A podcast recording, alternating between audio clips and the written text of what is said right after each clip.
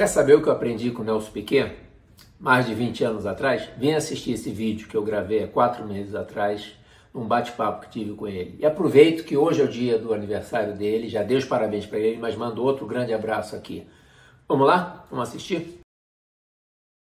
Oi, Felício. Estou feliz em saber que você vai fazer um canal do YouTube, a contar nossas histórias antigas.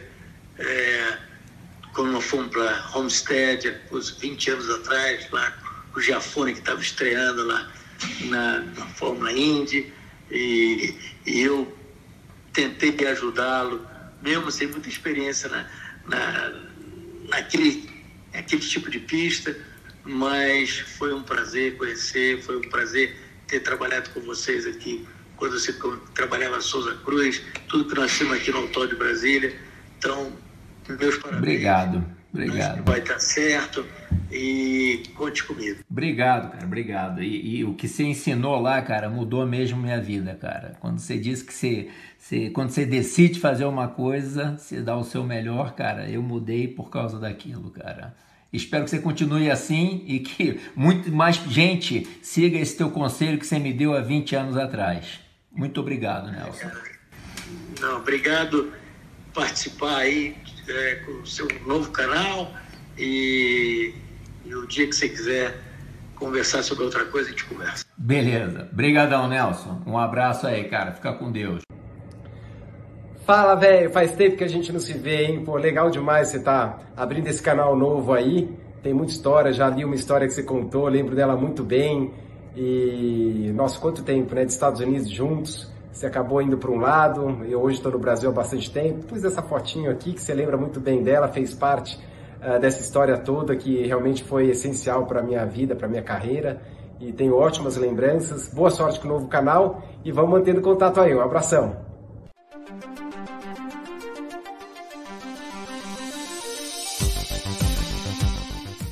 Regra número 2.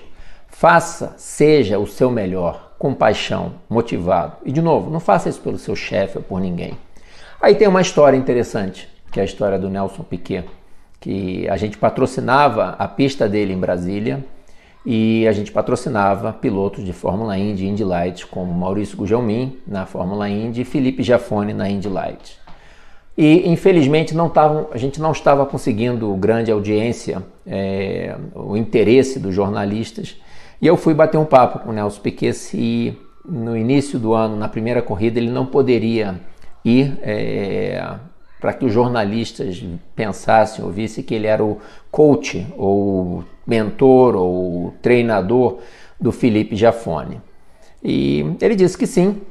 Eu comentei que tinha um problema, que a gente não poderia é, pagar por isso, tinha que estar dentro do contrato de patrocínio dele, e ele topou, e mesmo assim. E aí, é, na primeira corrida do ano, ele foi, é, Homestead, e chegou lá na quarta-feira. Eu já estava desde terça-feira em Miami. E aí eu falei que ele só precisava ir às sextas, sábado, quando tinha o jornalista. Ele falou: Não, eu quero ir hoje com você, que hora você vai? Eu falei: Não, mas eu vou cedo e volto tarde. Ele: Não, eu vou. E foi desde quarta-feira, foi quarta, quinta, sexta, sábado, uma hora de carro de, de Miami até Homestead. Também eu estava dirigindo, se fosse ele, talvez fosse mais rápido. É, e aí a gente foi conversando. E quarta-feira ele quis conhecer o dono da equipe, quis falar com o piloto, com o mecânico, com o engenheiro, deu todas as dicas que podia é, e ele tinha experiência muito, não só de Fórmula 1, mas de Fórmula Indy também. Então, é, conseguimos o que queria, conseguimos mídia, algumas é, é, matérias no jornal, até a primeira capa, Nelson Piquet, novo coach do Felipe Jafone. Felipe Jafone naquela corrida se posicionou bem no qualifying de sábado. E voltando sábado de lá, de Homestead, no final da tarde, eu falei para o Nelson que tinha ficado surpreso, porque a gente não estava pagando nada para ele. Eu tinha pedido para ele ir para fazer isso, e a resposta dele mudou minha vida, não só profissional como pessoal. Ele virou e falou: Felício, eu tenho dinheiro. Você poderia ter me oferecido um milhão, dois milhões de dólares, e se eu não quisesse fazer alguma coisa, eu não faria. Agora, se eu decidir fazer, eu vou dar o meu melhor. Então eu vim aqui, Expliquei tudo o que eu poderia para os mecânicos, para o engenheiro, para o dono da equipe, para o piloto. Pode até ser que eles não ouçam o que eu falei, mas aí o problema é deles. Eu fiz o meu melhor, eu tenho consciência tranquila. Cara, aquilo mudou. Eu mudei.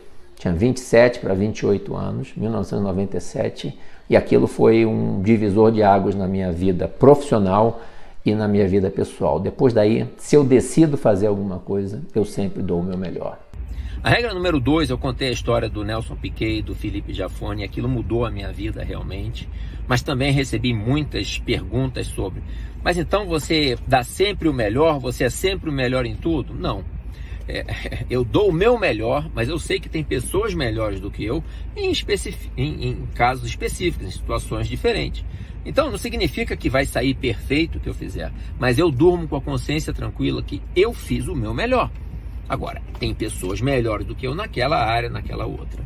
E uma outra coisa também que gerou muita pergunta, quando você diz, ah, faz o melhor, você vai levar muito, você vai ser querer a perfeição. Não, não, é, não é a perfeição. Eu, na verdade, eu sou um cara muito pragmático. Eu acho que as pessoas que chegam e falam, ah, eu sou perfeccionista, isso às vezes, muitas vezes é utilizado como uma desculpa para demorar para entregar a coisa. Eu prefiro o bom hoje do que o perfeito muito tarde.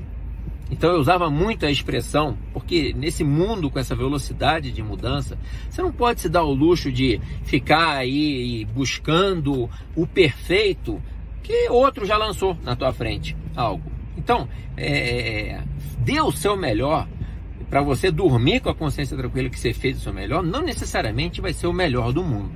Então isso foi uma outra dúvida que saiu, mas a história do Nelson Piquet já conta é, mais, mas eu resolvi dar esse, essa, essa contribuição, esse toque com relação a isso. Tá bom?